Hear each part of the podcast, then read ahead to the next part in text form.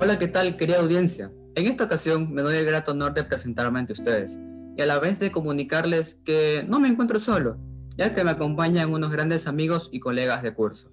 Es más, se los presento. Hoy nos gratifica con su presencia el joven Joan Chaca, Axel Ramón y Christopher Sitcher. Pero se preguntarán, ¿qué haremos en esta ocasión? Pues simple, hoy hablaremos sobre un tema que ha tenido desde siempre mucho de qué hablar y opinar. ¿Cuál es aquel tema? Pues fácil, hoy hablaremos de la política, específicamente en el estado ecuatoriano. Hey, hola, ¿qué tal Anthony, querida audiencia? Como dijiste, hablaremos sobre la política, que como bien sabemos es aquel conjunto de actividades que se asocian con la toma de decisiones hacia un estado en específico. Pero como se mencionó en un inicio, hoy lo trataremos referente al estado ecuatoriano, por lo que quisiera saber qué opina usted Axel sobre la política en el Ecuador. Hey, hola, ¿qué tal? ¿Cómo estamos?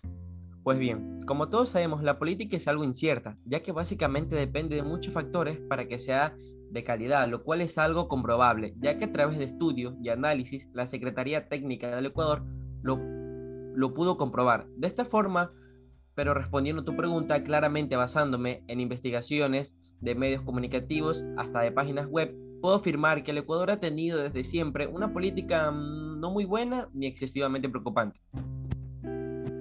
Pues sí, mi estimado Axel, tiene usted mucha razón. La política del Ecuador no ha sido la mejor, pero tomándonos el atrevimiento de compararla con otros países, la nuestra no está del todo mal.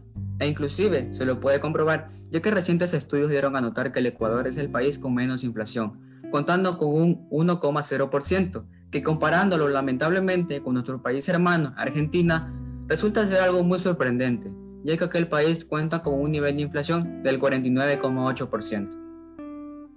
Exactamente, estimado Anthony. Pero en sí, ¿por qué sucede aquello? Pues la razón puede depender de un sinnúmero de factores, pero principalmente se da ya que aquel país está abajo de un cargo de un mandatario que no cumple las expectativas prometidas en un inicio. Incluso a través de datos de muchas páginas web se podía nombrar países con un alto nivel de problemática, todas originadas solo por situaciones políticas, pero por el respeto y empatía que merece cada nación, no es necesario llevarlo a cabo. Exactamente, Christopher, tienes mucha razón. Y algo que también se debe tener en cuenta es que cada ciudadano debemos tener aquella obligación de analizar y meditar todo tipo de propuestas que un candidato ofrezca, ya que si aquel candidato llegase a alcanzar un cargo político, literalmente de él dependería el futuro y estabilidad de toda una nación. Es verdad lo que mencionas, Johan, ya que muchas de las veces las personas se dejan manipular de ideologías ajenas e incluso de un buen habla de algún candidato, por lo que puedo afirmar que es totalmente necesario analizar cada propuesta que acote un aspirante a la presidencia. Muy cierto lo que mencionas, Axel. Aquello es un grave error que solemos cometer. E incluso me gustaría recalcar que en ocasiones cuando un candidato político cometa algún error o fallo, alguna rueda de prensa o similares se vuelve objeto de burla y viralización en redes sociales, lo que coloquialmente se conoce como memes. Un gran punto que acabas de mencionar, Christopher, ya que mediante aquellos errores injustificativos que suelen cometer los candidatos a presidencia, también nos ayuda a poder darnos cuenta y percatar de quienes en verdad merecen llegar a un cargo político y quienes no están del todo adaptados a ello.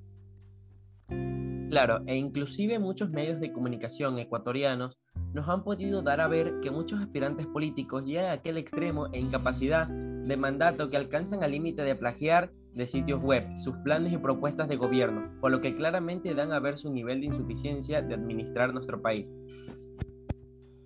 Pues sí, todo lo que acotaron tiene un trasfondo de mucha veracidad, mis estimados, por lo que se puede afirmar que la política es algo fundamental para sustentar y llevar a cabo una nación pero claramente se debe recalcar que la misma se la debe ejercer, tanto con la debida madurez y meditación necesaria, ya que básicamente de ella dependerá tanto nuestro futuro, ya sea exitoso o próspero. Pero en fin, la política resulta ser algo muy novedoso, y para poder concluirlo de una cierta forma, se puede decir que la política sí es algo serio.